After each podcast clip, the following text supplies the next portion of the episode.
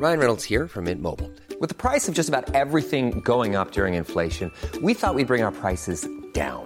So to help us, we brought in a reverse auctioneer, which is apparently a thing. Mint Mobile unlimited premium wireless. Ready to get 30, 30, bit to get 30, bit to get 20, 20, 20, bit to get 20, 20, bit to get 15, 15, 15, 15 just 15 bucks a month. So, Give it a try at mintmobile.com slash switch. $45 upfront for three months plus taxes and fees. Promo for new customers for limited time. Unlimited more than 40 gigabytes per month. Slows. Full terms at mintmobile.com. Bonjour à tous, bienvenue dans Enquête d'esprit. Les émeutes urbaines de ces derniers jours sont-elles l'expression d'une haine de notre civilisation et de notre culture? Certains le pensent, mais ce qui est sûr, c'est qu'en profondeur, la haine de soi de l'Occident chrétien n'a pas commencé hier. Un exemple, les actes antichrétiens qui se multiplient ces derniers temps, contre les églises notamment, mais il faut remonter plus loin encore. L'histoire est hélas souvent un tribunal où l'église figure au banc des accusés avec ses faux témoins, ses idées reçues qui sont tenaces comme l'Inquisition ou les croisades. Comment expliquer cette haine antichrétienne, ces persécutions à travers les siècles? Quelle doit être l'attitude chrétienne pour y faire face? Faut-il tendre l'autre joue et attendre le martyr? N'y a-t-il pas aussi une fierté légitime de notre passé. Tout cela, on en parle bien sûr avec Véronique Jacquier qui est avec moi. Bonjour Véronique. Bonjour à tous. Et qui seront nos invités, en, qui seront en notre compagnie Alors, l'abbé Cyril Debris, euh, en face de moi également Martin Aurel qui est médiéviste, et puis à mes côtés Ambroise Tourniol Duclos, enseignant. Bonjour. Voilà, et cette émission, vous le savez, est en partenariat avec l'hebdomadaire France Catholique. Tout de suite, on passe aux infos avec Éloi Rochebrune.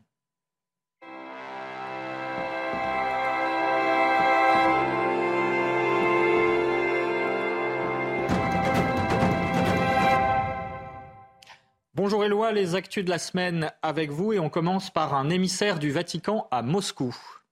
Bonjour Émeric, bonjour à tous. On commence donc ce journal avec le voyage diplomatique du cardinal Zoupi à Moscou. Après une rencontre peu concluante avec Volodymyr Zelensky le 6 juin dernier, l'objectif est toujours le même, trouver des voies pour une paix juste entre l'Ukraine et la Russie. Récit de Clotilde Payet. Une prière devant une icône mariale, c'est comme ça que le cardinal Matteo Maria Zuppi a commencé son voyage diplomatique à Moscou. Et ce n'est pas un hasard, l'effigie de la Mère de Dieu de Vladimir est la plus ancienne icône mariale de Russie, mais aussi la plus vénérée, car la Mère de Dieu est la sainte protectrice du pays. L'envoyé du pape a rencontré Yuri Utchakov, un proche conseiller de Vladimir Poutine, afin de trouver des voies pour une paix juste selon un communiqué du Saint-Siège. Des efforts salués par le Kremlin, alors que Kiev a déjà clairement rejeté toute médiation vaticane pour la paix. En général, nous avons répété à maintes reprises que nous apprécions grandement les efforts et les initiatives du Vatican pour trouver une solution pacifique à la crise en Ukraine. Et nous saluons le désir du pape de contribuer à mettre fin au conflit armé. Jeudi, le cardinal Zoupi a rendu visite au patriarche orthodoxe russe, Kirill, avant une rencontre avec la commissaire russe aux droits de l'enfant pour discuter du rapatriement des enfants ukrainiens déportés en Russie. L'archevêque de Bologne a achevé son voyage par une messe avec la communauté catholique de Moscou. C'est un sujet de Sandra Chumbo. Situé au pied des montagnes des Balkans, le monastère chrétien orthodoxe de Visoki Dechani au Kosovo est protégé 24 heures sur 24 par des soldats de la CAFOR, une unité commandée par l'OTAN. Le regain des tensions entre ethnies serbes et albanaises fait craindre pour la sécurité des lieux. Reportage de Justine Cerquera. Les uniformes de camouflage des soldats de la CAFOR se mêlent aux robes noires des 20 moines orthodoxes qui vivent au monastère. Dans ce pays considéré par la Serbie comme le berceau historique de l'orthodoxie, certains monuments religieux sont devenus des cibles. Notre travail consiste à maintenir de bonnes relations avec tous les éléments de la municipalité, des ethnies disparates bien sûr. Pourtant, la situation s'est apaisée depuis la guerre meurtrière de 1999 entre les forces serbes et rebelles indépendantistes albanais. Mais l'intronisation récente de maires kosovars albanais dans des municipalités à majorité serbe et l'arrestation mi-juin par Belgrade de trois policiers kosovars sont au cœur de nouvelles crises. Si les moines semblent aujourd'hui vivre paisiblement dans le recueillement, ils n'en oublient pas moins la violence qui a souvent envahi les lieux. Deux guerres dans les Balkans, deux guerres mondiales, le communisme, c'est surtout au cours de ces périodes que l'Église a beaucoup souffert. C'est donc un miracle qu'elle ait survécu dans de telles conditions. Le monastère bâti au XIVe siècle et inscrit depuis 2004 au patrimoine mondial de l'UNESCO est à ce jour le dernier site majeur orthodoxe surveillé par l'OTAN au Kosovo. Retour au Conseil d'État, euh, retour en France où le Conseil d'État maintient son interdiction sur le port du hijab sur les terrains de sport. Il rejette donc un recours porté par le collectif des hijabeuses contre le règlement de la Fédération française de football. Recours soutenu par le rapporteur public du Conseil d'État qui a comparé le hijab à la croix de Malte présent sur le blason du maillot de l'AJOCR. Pour l'essayiste Arnaud Boutéon, cette comparaison entre les deux symboles n'est pas appropriée. On a été nombreux, connaissant bien le sport, à avoir été surpris par cette comparaison qui nous paraît euh, un peu absurde. Euh, cette croix de Malte autour de, ce club, l'association de la jeunesse auxerroise, l'AJOCER, qui a été fondée en 1905 par un prêtre qui s'appelle l'abbé Ernest Deschamps. On est dans la représentation visuelle de l'identité du club, donc avec des armes, avec une devise, et ça n'a rien à voir avec un accessoire euh, culturel ou religieux. Euh, cette croix de Malte euh, représentait l'identité chrétienne du club parce que fondée par ce prêtre comme un patronage, comme une œuvre de jeunesse et d'éducation pour les jeunes de notre pays en 1905. À l'approche des Jeux Olympiques, l'Église catholique veut s'investir pleinement dans le suivi des compétitions sportives. Le diocèse de Paris a organisé la semaine, la semaine dernière la Pater Cup, un championnat de foot entre prêtres pour les sensibiliser à l'importance de l'évangélisation dans le sport. Louise Béchiza. Après la messe, le coup d'envoi est donné. Pour la première Pater Cup, une centaine de prêtres d'Île-de-France ont participé à un tournoi de foot entre diocèses de la région. Une initiative destinée à la mobilisation sportive de l'Église catholique. Le but, c'est vraiment de mobiliser nos territoires en vue des JO. Donc euh, aujourd'hui, par exemple, le but, c'est de mobiliser les prêtres, euh, puisqu'ils vont jouer un rôle vraiment important dans la mobilisation de l'Église. Une manière d'allier sport et religion autour d'une ambiance fraternelle et joyeuse. Le foot, c'est à la fois un jeu, c'est collectif, il y a des règles, donc il y a une loi, et puis il y a, la joie, en fait. C'est surtout la joie, la joie de la victoire, la joie de la fraternité. Donc pour moi, c'est presque spirituel, en fait. C'est la mission de l'Église, d'accompagner l'homme à tous les stades de sa vie. Au séminaire, le sport faisait partie vraiment de, de la formation en tant que tel. Le clergé ambitionne de mobiliser 2500 jeunes pendant l'été 2024 et ainsi faire vivre les Jeux olympiques dans les communautés paroissiales. Une procession eucharistique en calèche est prévue dans le Var entre Saint-Maxime-la-Sainte-Baume et Toulon, une initiative missionnaire lancée par les prêtres de la miséricorde divine pour faire connaître Jésus dans le Saint-Sacrement. Le cortège mystique sillonnera les routes de Provence la semaine prochaine du 4 au 9 juillet. C'est la fin de votre journal. Émeric, c'est à vous pour la suite d'Enquête d'Esprit.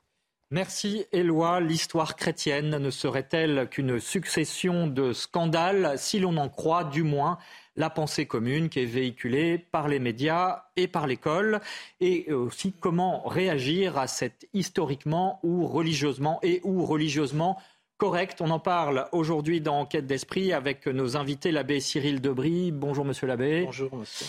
Vous êtes euh, historien, euh, agrégé d'histoire. Euh, vous êtes aussi l'auteur de Former sa foi au fil de l'année liturgique. Pardon, c'est aux éditions Via Romana. Et vous êtes également, c'est une particularité, enseignant dans le public en histoire. D'ailleurs, vous nous en parlerez. Bien sûr. Avec nous également Martin Aurel, bonjour. Bonjour monsieur. Vous êtes médiéviste et auteur de 10 idées reçues sur le Moyen Âge. On parlera donc notamment effectivement avec vous des croisades. C'est publié aux éditions Lattès. Également avec nous Ambroise Tourniol Duclos, bonjour. Bonjour. Merci d'être avec nous. Vous êtes euh, vous aussi agrégé d'histoire et auteur notamment de Rien n'échappe à l'histoire, votre dernier livre publié chez Salvador, une, Salvatore, pardon, une réflexion sur le sens de l'histoire et de ses déformations également. On en parlera. Et puis Véronique, avec vous, nous parlerons d'un scientifique, Pasteur, Louis Pasteur, euh, dont on connaît évidemment euh, l'action envers la société et bénéfique, l'action bénéfique. Ce qu'on sait moins, c'est qu'il était chrétien et catholique.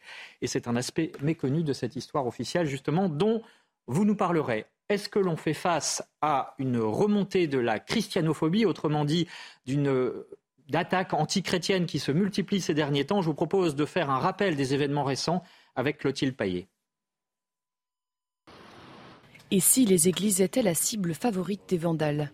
Ces dernières années, les actes antichrétiens se sont multipliés en France. Agressions, profanation d'églises et de cimetières, ou encore pillage d'objets liturgiques.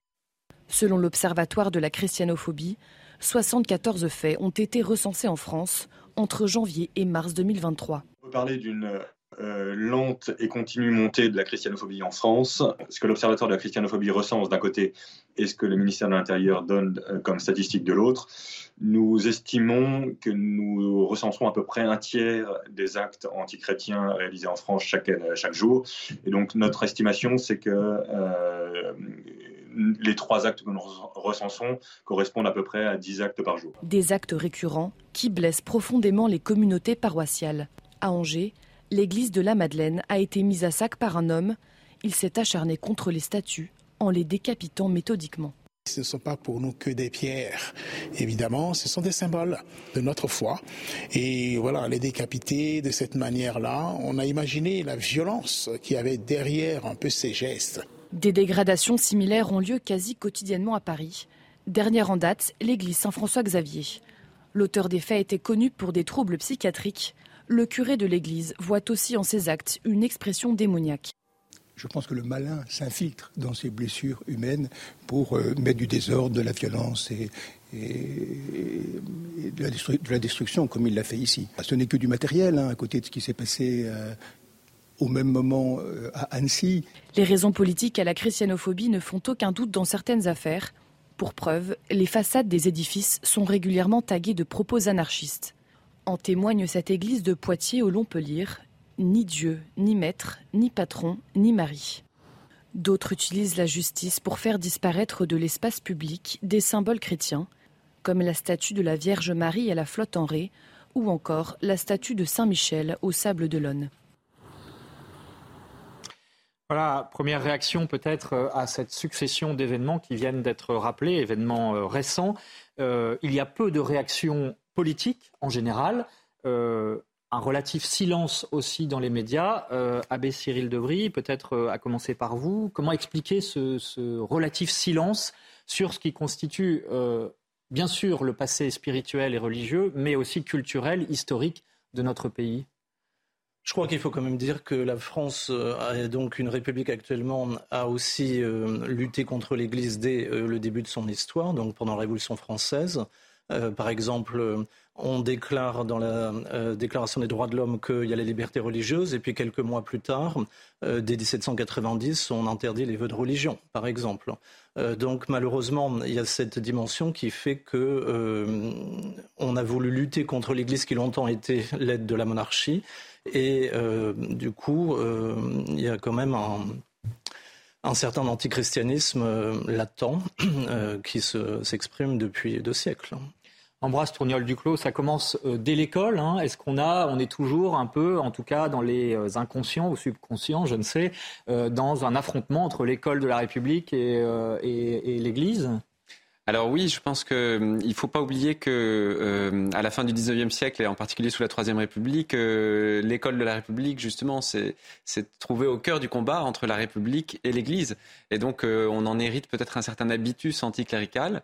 Même si la loi qui vaut est celle de la neutralité inscrite dans, la Constitution et, et donc qui, enfin, en tout cas qui relève du principe de laïcité, euh, cette neutralité est loin d'être, euh, comment dire, euh, observée et rigoureusement euh, il, y a, il, y a, encore des habitudes de toiser, de, de regarder l'Église de haut comme un concurrent de l'État, comme un concurrent politique, mais aussi comme un concurrent euh, du point de vue euh, de la transcendance. Euh, la République elle-même se veut. Il y a un sacré républicain, on peut dire ça comme ça? Oui, et puis elle-même s'appuie sur une logique, sur une transcendance horizontale qui, qui, se nourrit des droits de l'homme, alors que l'Église est, est, davantage porteuse d'une transcendance verticale qui, qui, qui repose sur la relation entre, entre Dieu et les hommes. Euh, donc je crois que cette double concurrence, euh, eh bien, on en hérite et qu'elle explique en partie euh, cette suspicion. voilà. Martin Aurel, est-ce qu'il y a une mécanique à l'œuvre derrière le fait de, minorer, de discriminer ou de discréditer le rôle de l'Église à travers l'histoire? Vous, vous êtes spécialiste du Moyen Âge, mais est-ce que effectivement on pourrait extrapoler et dire que finalement ça se répète à travers les siècles? Oui, pour la partie médiévale, ce n'est pas du tout le cas, puisque c'est une société profondément chrétienne, et même ce n'est plus du christianisme qu'il s'agit, mais de la chrétienté. C'est-à-dire que la religion chrétienne imprègne tous les aspects de la vie sociale au quotidien. Et effectivement, très souvent, le Moyen Âge est utilisé comme un épouvantail dans ces discours anticléricaux. Regardez une époque où il y avait la croisade, l'Inquisition, où la papauté était toute puissante au détriment de la liberté des uns et des autres, euh, ce qui est tout à fait faux, hein, puisque la réalité est beaucoup plus complexe. Et en tant qu'historien, nous avons le recul suffisant pour analyser euh, les événements, les périodes euh, sans parti pris. On va voir ça après la pub, peut-être une dernière question, euh, Monsieur Labbé, là-dessus. Euh, vous, êtes, vous avez la particularité d'être également enseignant dans le public. Hein, euh, vous êtes peut-être le seul aujourd'hui en France, je ne sais. En tout cas, il n'y en a pas beaucoup. Mais de fait, dans les cours d'histoire, est-ce qu'on parle de ces persécutions contre les chrétiens à travers les siècles qui ont été une réalité également, ou est-ce qu'on a tendance à les passer sous silence? On peut penser à la Vendée, on peut penser Martyr des Carmes à la Révolution, par exemple.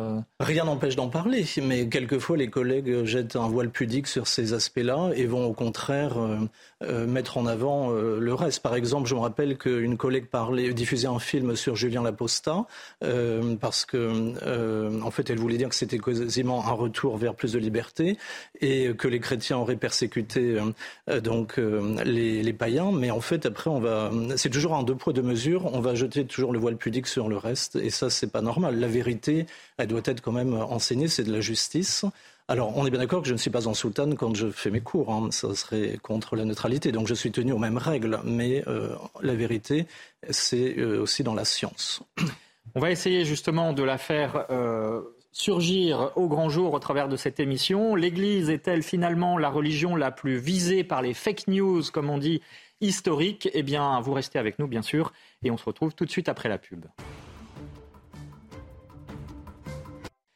De retour dans Enquête d'esprit, nous parlons de l'Église qui est bien souvent au tribunal, au rang des accusés, bien sûr, de l'histoire, hélas. Et euh, pour preuve, je voudrais citer un tweet de réaction à une des précédentes émissions de Enquête d'esprit où euh, un certain athéologien, voilà, vous le voyez s'afficher sur l'écran, euh, le sujet c'était sur l'Eucharistie et voici ce qu'il disait avec un petit peu de pain, c'était donc l'Eucharistie et concluait-il, des siècles de censure, de violence, d'intolérance et d'autoritarisme. Donc, euh, on le salue, cet athéologien, et puis euh, nous allons essayer d'y répondre avec nos invités. L'abbé Cyril Debris, il est auteur de Former sa foi au fil de l'année liturgique, euh, c'est chez Via Romana. Également Martin Aurel, auteur de Dix idées reçues sur le Moyen Âge chez Lattès, et puis Ambroise Tourniol Duclos. Rien n'échappe à l'histoire. Chez Salvatore, l'Église, donc, au tribunal de l'histoire, euh, Véronique, euh, l'Église a-t-elle freiné justement l'avancée des droits de l'homme ou au contraire favorisé?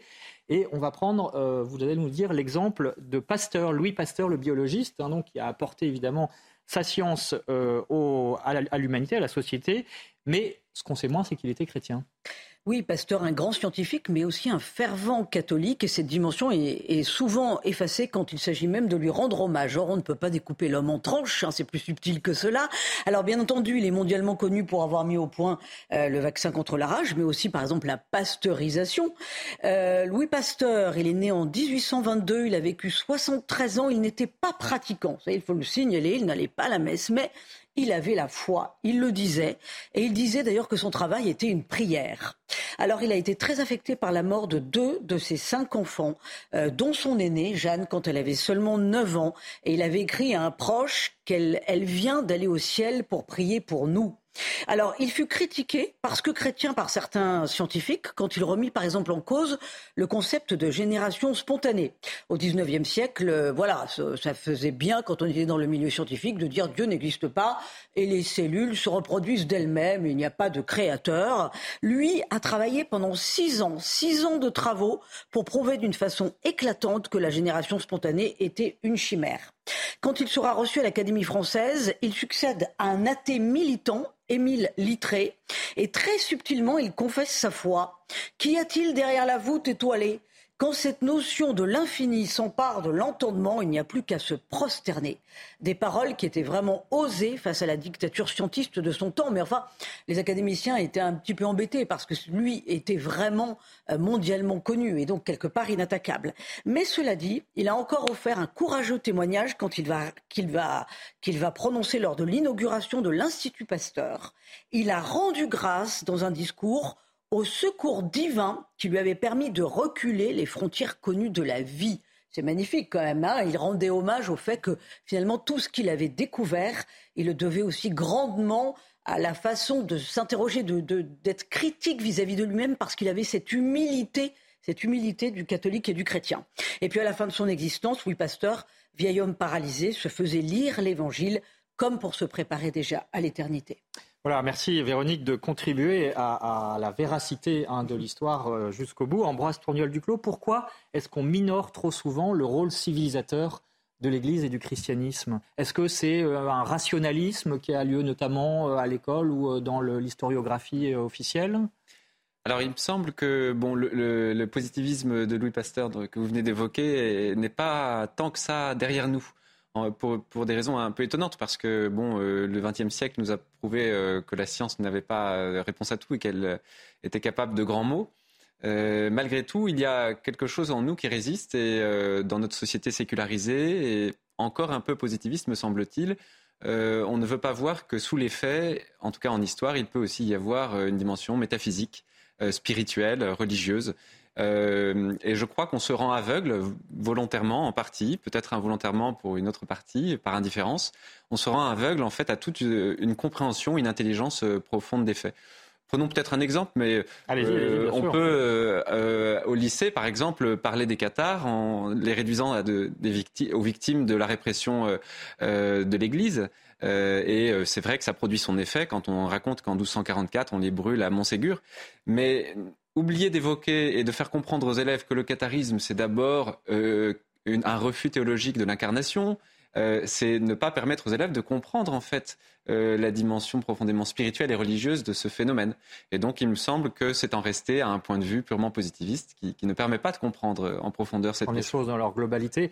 On va revenir aussi sur un autre exemple, évidemment très souvent cité, celui des croisades. Mais juste avant, euh, Abbé Cyril Debris, pourquoi est-ce qu'on ne signale jamais, ou rarement en tout cas, les apports du christianisme à la civilisation? On pense aux écoles, on pense aux hôpitaux, et on pourrait en, citer encore d'autres, alors que c'est une donnée là aussi historique.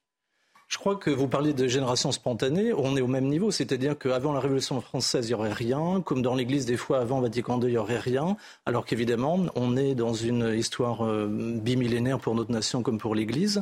Et donc, il faut. Euh, le propre de l'histoire, c'est comme chercher les causes. Et donc, euh, chercher dans le passé l'explication du présent. Et c'est quand même très triste de, refuser. Et je pense qu'on est un petit peu dans le mai 68 où on veut tuer le père d'une certaine manière. Et donc, euh, on ne veut pas reconnaître que nous sommes des héritiers. On veut être dans la nouvelle métaphysique créateur de soi-même. Et ça, évidemment, c'est mauvais. Véronique. Est-ce que ce n'est pas cependant à l'Église de faire savoir ce qu'elle a fait et son apport civilisationnel? On est tout à fait d'accord, mais aujourd'hui, euh, on a tendance à battre sa coulpe sur la poitrine des autres, c'est-à-dire ceux qui nous ont précédés, et ça n'est pas possible. Donc il faut effectivement affirmer avec fierté qui l'on est. Euh, mais vous savez, Paul VI disait que l'Église doutait de tout maintenant et d'elle-même, et euh, ça, c'est par là qu'il faut commencer, être fier de ce que nous sommes, assumer les mauvais côtés aussi. Il ne s'agit pas d'être dans le déni, mais s'assumer clairement, savoir dire que nous sommes différents des autres aussi et que cette vérité que nous proclamons, nous ne l'avons pas créée, on la reçoit, et donc on a le devoir de la transmettre aux autres, du point de vue de la foi. Mais du point de vue de l'histoire, qui est une science, euh, on a le devoir aussi de contribuer à celle-ci. Ça veut dire aussi euh, de, de, former ou de se former, parce que effectivement, ces données-là, il faut aller les chercher. Oui, oui. Aujourd'hui, euh, c'est clair qu'il y a quand même une perte de la culture et donc il faut qu'on revienne. Dans les écoles catholiques, on ne donne pas assez non plus la dimension catholique. Les écoles hors contrat sont plus euh, dans, dans cet aspect. Par exemple, le jeune euh, Henri d'Anselme, il était issu d'une école hors contrat et ça lui a donné aussi peut-être une éducation à la vertu qui après permet de poser des actes qui explique aussi son, mm. désir de, mieux connaître effectivement l'histoire des cathédrales. Hein. Bien sûr. C'est le but de son périple. Alors Martin Aurel, parlons des croisades parce qu'évidemment c'est un des arguments massus, je dirais, qui est euh, utilisé à l'encontre de l'Église. On pourrait parler aussi de l'Inquisition, mais euh, déjà les croisades. Donc vous êtes un spécialiste du Moyen Âge. C'était quoi les croisades? Est-ce que c'était une reconquête xénophobe hein, C'est souvent ainsi que c'est présenté, ou est-ce qu'il y avait autre chose? C'est un phénomène complexe. Euh, le pire euh, ennemi de l'historien est l'anachronisme, c'est-à-dire essayer de plaquer sur des réalités qui sont très différentes, euh, autres notre mentalité contemporaine. Et ça, c'est la mort de tout. Enfin, on, perd toute objectivité, toute envie de connaître en profondeur ce qui s'est passé. La croisade, pour ces gens, c'est d'abord un pèlerinage. Ça peut nous paraître absurde, même un pèlerinage en armes, ce qui est un peu contradictoire dans les termes, puisque quand on est pèlerin, on se détache des armes mais il y a une situation très particulière. Prenez juste le vocabulaire, les documents. Nous travaillons toujours sur des textes, nous autres historiens.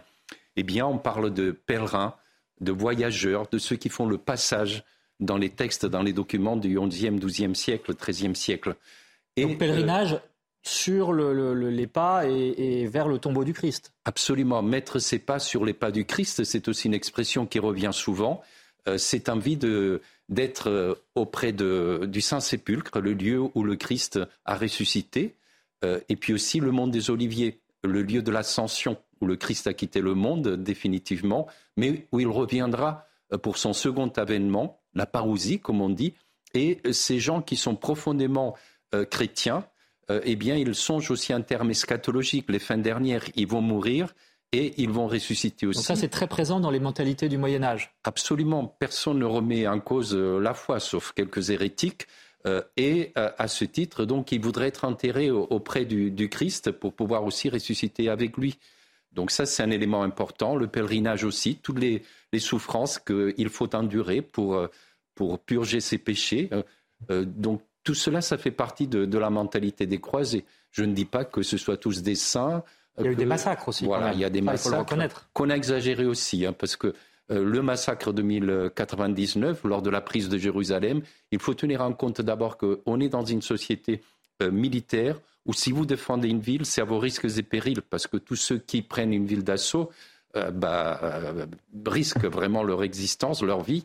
ils sont dans des circonstances beaucoup plus difficiles que les défenseurs. Donc, autant on peut se rendre, on peut pactiser, ou bien aussi, euh, et puis aussi, a beaucoup d'exagération. Il y a les sources arabes contemporaines de l'événement n'en parlent pas, et ce sont des chrétiens souvent qui reprennent des textes bibliques parce qu'il y a une rhétorique, euh, en particulier autour des Maccabées, le, massacre euh, du temple des, païens. Donc il y a un vocabulaire, parce que ces gens ont une sorte de texte qui, qui leur traîne dans la tête, c'est la Bible. C'est avec elle, avec les livres historiques, qu'ils ont appris à lire, à écrire, euh, et ça revient souvent, ce genre d'expressions qui sont purement rhétoriques.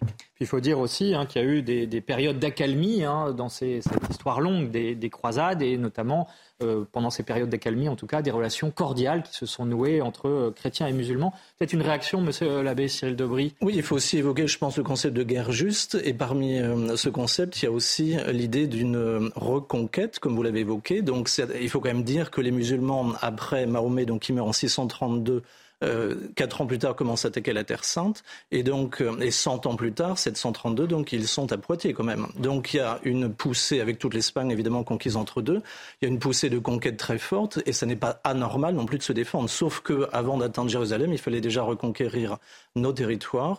Et donc ça explique le très grand délai, donc de quatre siècles, un peu plus encore, euh, entre, on va dire, 636 et 1099. Mais ça me paraît important de le redire et là nous sommes entourés d'une image des martyrs de Lyon. Euh, 100 ans après la mort du Christ, ou un petit peu plus, on est en 177, et ben, les chrétiens étaient jetés au lion. Donc le christianisme s'est diffusé par euh, le martyr, justement, qui est la meilleure imitation du Christ, et euh, pas par la guerre comme d'autres. Ambroise Tourniol Duclos, euh, peut-être évoquez-vous euh, cette période des croisades lors de vos cours d'histoire. Euh, je rappelle que vous êtes enseignant dans le public, mais pourquoi est-ce que de manière générale, cette période, ces croisades sont présentées uniquement à charge contre l'Église? Alors, je pense qu'il y a plusieurs raisons. Bon, une première qu'on a évoquée tout à l'heure, qui est peut-être la difficulté à, comprendre l'importance du, discours religieux et, ses réalisations concrètes dans l'histoire. On a eu tendance à séparer, dans une réaction un peu positiviste, le discours et les faits, et donc à tenir à l'écart, euh, on va dire, cette, ces, fondements métaphysiques qui pourtant euh, animaient profondément les hommes du Moyen Âge. Toutes les intentions euh, spirituelles. En les hein. intentions spirituelles. Vous voyez, pour vous donner un exemple, j'ai une collègue, 25 années de bons et loyaux service, qui me disait que pour traiter le passage de l'art roman à l'art gothique, elle s'en tenait à, la question technique et qu'il ne fallait pas aborder les dimensions spirituelles ou théologiques de ce passage. Euh, bon, réduire en fait euh, euh, l'immense Moyen Âge à, une succession de, d'évolutions politiques ou techniques, me semble-t-il, c'est passer à côté du sens. donc je crois que c'est la première dimension. Il y a peut-être une deuxième raison qui est aussi l'ignorance religieuse qui a élargi son champ, non seulement bah, dans le, chez une partie des enseignants, mais aussi chez les élèves que nous avons en face de nous, pour lesquels il n'y a plus de transmission religieuse par les familles. Et donc, euh, évidemment, ça, nous rend euh, étrangers euh, des, mots simples, des notions qui nous semblent évidentes. je ne sais pas, mais quand on analyse un Christ mort de Mantegna de la Renaissance, le mot stigmate ne, parle, à personne dans mes classes. quand on évoque la Trinité, pour un Parisien, ça pourra peut-être faire penser à une station de métro, et mais moi, à Saint-Chamond, ça ne renverra pas à grand-chose. Et, pour peut-être les plus audacieux, éventuellement, mettront la Vierge Marie au cœur de la Trinité. Donc euh, voilà, je crois qu'il y a une question d'ignorance religieuse. Régis Debray en a parlé, hein, qui n'est pas une grenouille de bénitier. Hein, il nous a mis en garde contre une laïcité d'ignorance et nous a appelé, euh, par un rapport en 2002, à, aller vers une laïcité d'intelligence. Mais est-il possible, euh, vous êtes avec Monsieur l'abbé tous les deux enseignants dans le public, dans le respect donc du cahier des charges du public, est-il possible d'évoquer de, ces inquiétudes spirituelles dont parlait Martin Aurel à l'occasion des croisades, mais on pourrait multiplier les exemples où effectivement qui sont un peu sous-jacentes mais qu'on a peut-être du mal aujourd'hui dans notre pays euh, à la laïcité à la française, hein, pour faire simple, qu'on a du mal à exprimer. Alors, je crois qu'on peut. Les manuels permettent, par exemple, quand on fait la réforme en seconde, d'évoquer les sacrements. Et donc, j'ai déjà vu dans des manuels des tableaux où il y a la liste des sept sacrements pour nous, des deux pour les calvinistes. Donc, c'est faisable. Mais sauf que la plupart, sans être toujours dans la haine antireligieuse, ils n'ont pas les clés, tout simplement, pour expliquer.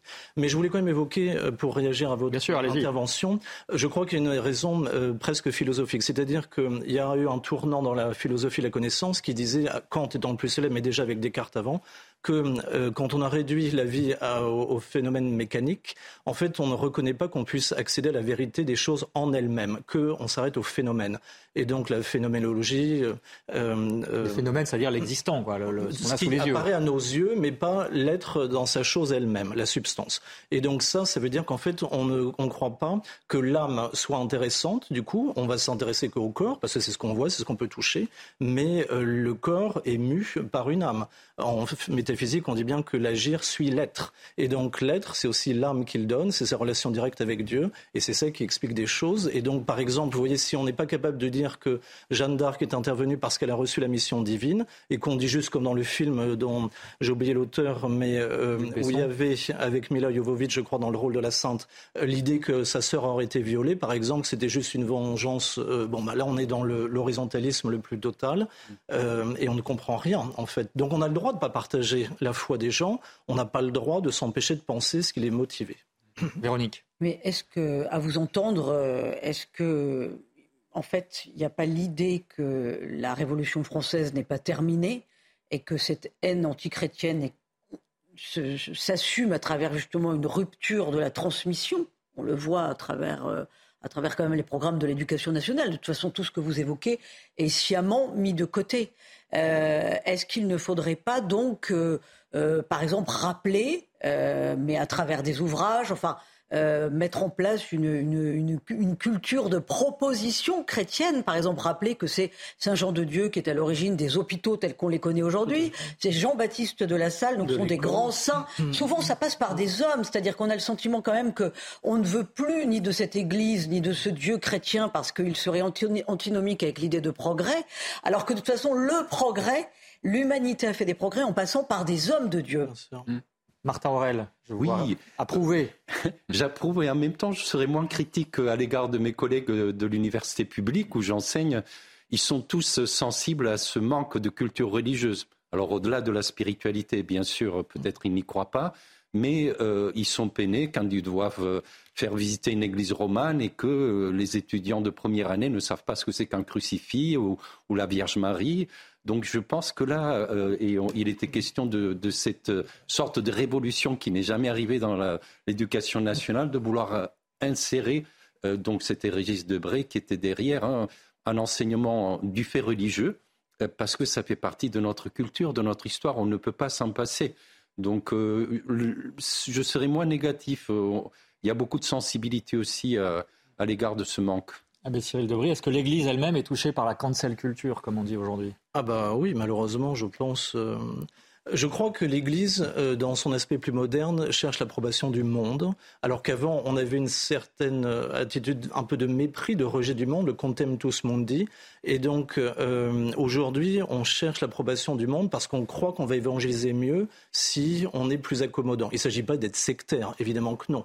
Mais on peut quand même s'assumer et donc on entre en dialogue avec l'autre si on sait sur quel point on n'est pas d'accord, par exemple. Et donc là, le dialogue commence. Mais si on veut rentrer dans la mentalité de l'autre, par exemple, il y a bien des enseignants qui ont pris une métaphysique de Kant, et après, euh, ça a donné des hérésies, si vous voulez. Donc, il faut revenir à nos fondamentaux, et là, on peut dialoguer euh, de manière dépassionnée. Mais vous disiez tout à l'heure qu'il fallait que l'Église donc fasse aussi sa part de, de vérité, et donc on parlait hors antenne d'une idée d'apologétique de l'histoire. Je trouve que c'est vraiment quelque chose à faire.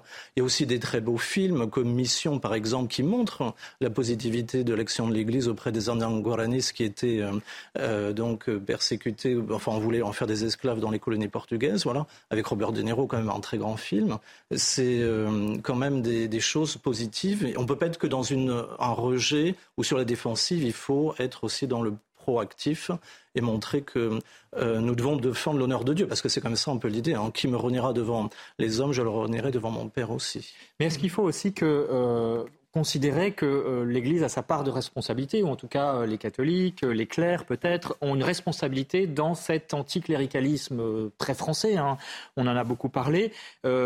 Il suffit de voir que finalement, à travers l'histoire, euh, l'Église euh, a cherché à se réformer, à lutter contre la corruption d'une partie du clergé, euh, contre la dégradation des mœurs, contre l'ignorance. Finalement, voilà, cette histoire, elle est effectivement pas noir ou blanc, quoi. Et, je pense qu'il faut peut-être regarder ça. Qu'est-ce qu'en pensez-vous en, droit, oui. sur Dupuis bah, Moi, je pense qu'il faut qu'on propose une histoire plus dynamique, en fait, et plus nuancée de l'histoire de l'Église. Effectivement, vous dites qu'elle a toujours été en, réforme, et, et Semper Reformanda, c'est sa, devise. Hein, et euh, effectivement, à travers les conciles, par exemple, je sais pas, on pense à Nicée euh, en 325 qui répond à l'arianisme, ou, euh, à la 34 qui répond à la question des mœurs et du mariage, ou, le concile de Trente à la fin du 16 au milieu du XVIe siècle pour rappeler l'importance du sacerdoce et, de la messe comme sacrifice.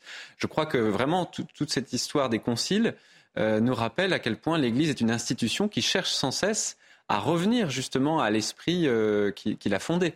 Et euh, une autre manière de, montrer ce dynamisme de l'Église dans l'histoire, c'est les figures des saints. Euh, en fait, chaque, chaque, grande figure de sainteté, qu'il s'agisse de Saint Augustin, d'Ambroise de Milan, de François d'Assise, est justement eh bien, cette volonté de retour au cœur même de l'Évangile. Ils sont présents dans l'enseignement euh, On peut en parler Alors, bien sûr, pas, pas assez, pas, pas, assez, pas suffisamment. Martin Aurel. Tout à fait d'accord. Euh, pourquoi ne pas mettre en avant l'action du clergé, puisqu'il est question, l'Église est composée et par des laïcs et par des prêtres, mais c'est vrai que très souvent, euh, le public identifie le clergé à l'Église.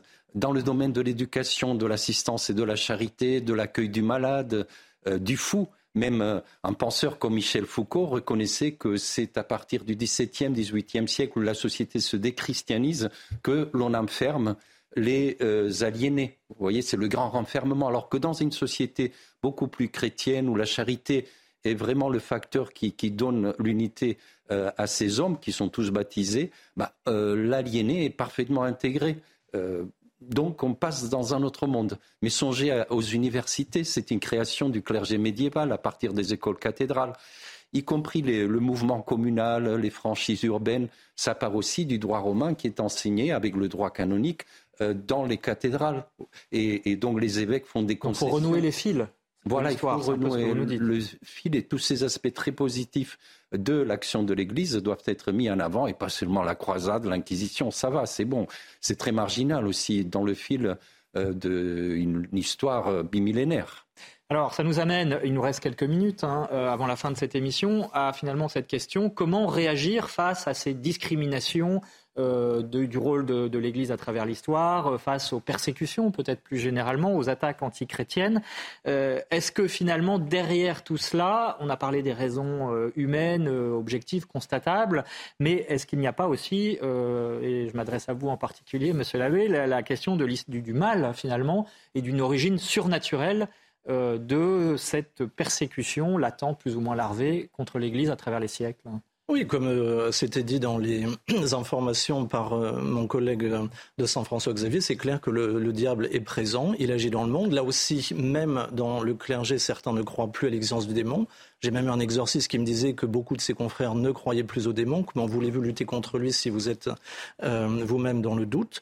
Euh, Mais le démon, évidemment, agit aussi avec la liberté des hommes. Hein. Mais dites-vous bien quand même qu'il agit aussi dans l'Église, c'est-à-dire que de nombreux saints, et ça reste le plus beau exemple de l'Église, de nombreux saints ont été persécutés aussi dans l'Église. Hein. Il faut quand même le dire. L'honnêteté intellectuelle, euh, on ne peut pas limiter la persécution à l'extérieur de l'Église. Padre Pio a quand même, pendant 14 ans, a été Calomnié. Calomnié, mais euh, suspendu aussi de messe publique, de confession publique, des choses comme ça. Donc c'est quand même. Donc il faut l'accepter, il faut accepter cette euh, part d'épreuve. Euh, c'est, je pense, on doit être d'abord donc défendre l'honneur de Dieu et la vérité, la justice.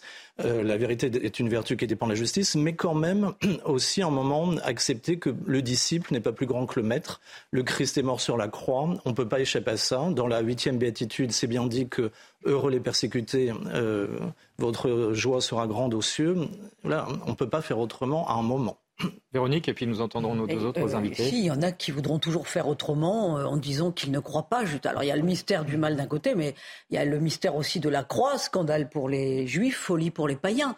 je, crois que cette croix profondément dérange. C'est peut-être aussi ce qui explique l'antichristianisme, la christianophobie, même de nos jours. De, dans, il y a cette dimension spirituelle qui est sous-jacente, non? Oui, euh, oui, oui. Donc, euh, je, je, pense qu'effectivement, il faut, euh, il, faut effectivement se, comment dire. Euh, la question que pose la, que pose Véronique, c'est l'intervention finalement de Dieu dans l'histoire. La croix, c'est ça. Oui. Mm. Est-ce que ça, ça change notre vision, la vision qu'on peut avoir de l'histoire? Bah, moi, je pense que ça la change profondément, surtout qu'on vit quand même une période euh, qui, est en, délicatesse avec euh, justement l'articulation du passé, du présent et de l'avenir. On est un peu écrasé sur un présent vidé de sens. Euh, je crois que l'Église, par exemple, a une proposition de sens très intéressante sur la question du rapport à l'histoire. La formule de Saint Paul, dans la première épître aux Corinthiens, chapitre 7, euh, usant du monde comme n'en usant pas, un pied dans le temps, un autre dans l'éternité, est, est, tout à fait dynamique. Et je crois qu'à travers l'histoire, elle a, euh, elle a été très féconde euh, pour les sociétés dans lesquelles elle s'est euh, inscrite. Et puis ça donne aussi, c'est ce que vous disiez à propos du Moyen Âge, une perspective qui va au-delà du temps et de l'histoire, c'est la perspective de l'éternité. L'éternité. Songez à ces premiers chrétiens dont nous voyons les images. Ces hommes vivaient au milieu du monde dans une société profondément païenne qui était aux antipodes des valeurs qu'ils essayaient de vivre. Et pourtant, ils ont tout retourné d'une façon colossale. Voilà. Donc ils ont converti peut-être au quotidien par leur exemple, par leurs paroles, euh, d'une façon positive. Vous voyez, c'est, je pense que c'est notre sort et bien sûr on vous persécutera à mon nom. Euh, Dieu merci, on ne nous tue pas encore, mais euh, je ne crois pas qu'on en arrive là. Mais il y a, oui, il y a, une sorte de, de, chape de plomb sur les vérités de la foi, des préjugés contre les chrétiens. Mais en même temps, l'exemple, vous parliez de Pasteur, cet homme qui, par son rayonnement scientifique, euh, il n'avait pas froid aux yeux pour euh, euh, confesser sa foi et tout le bien qu'il a pu faire autour de lui. Donc je pense que c'est un peu de ce côté-là que, nous reprendrons du terrain. Bon, mais donc il faut avoir la foi toujours et avant tout. Abbé Debris, le mot de conclusion bah, La charité d'abord sera essentielle parce que si on a pu retourner la civilisation romaine, c'était aussi par l'exemple de la charité, y compris dans des foyers mixtes. mais euh, j'ai perdu le fil. Euh, est-ce que le martyr, est-ce qu'il y a une dimension de martyr euh, plus ou moins fort, plus ou moins sanglant dans la vie chrétienne? Est-ce qu'il faut l'accepter? Je ne crois pas qu'on doive le rechercher. Par exemple, Thérèse d'Avila voulait aller se faire martyriser au Maroc. Euh, elle est revenue très vite, elle était toute petite. Il ne faut pas le rechercher, mais s'il se présente comme mon confrère l'abbé Hamel, il faut savoir euh, ne pas euh, tergiverser. Euh, donc euh, être toujours prêt, ça fait un peu scout, mais c'est important, euh, se préparer au, choix définitif, mais qui sera posé par plein de petits choix au quotidien dans la vie, la vérité. Et donc l'Église aussi est attaquée parfois parce qu'on est un empêcheur de jouer en rond, mais c'est dans la décadence morale actuelle, mais il faut encore poser des éléments positifs. Quand moi j'étais ordonné, j'ai essayé d'expliquer que des gens vous disent oui alors tu vas renoncer à une vie matrimoniale. Bah évidemment, mais c'est pas ce choix-là que j'ai fait d'abord, j'ai d'abord fait le choix de me donner à Dieu et j'espère que Dieu me donnera euh, la joie précisément. Alors, elle n'est pas complète ici, bas. Hein. Ce sera le mot de la fin. Au ciel, mais elle est là. Merci, merci encore à tous euh, d'avoir éclairé cette question de euh, l'Église à travers l'histoire. Je rappelle le titre de vos ouvrages respectifs. Martin Aurel, 10 idées reçues sur le Moyen Âge chez Lattès. Ambroise Tourniol Duclos, Rien n'échappe à l'histoire chez Salvatore. Et puis Abbé Cyril Debris, Former sa foi au fil de l'année liturgique via Romana.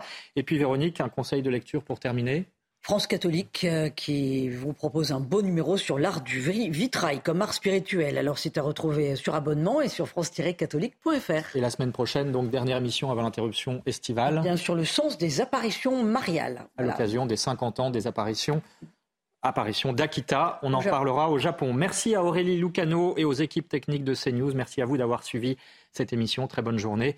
Et bien sûr, l'info continue sur CNews.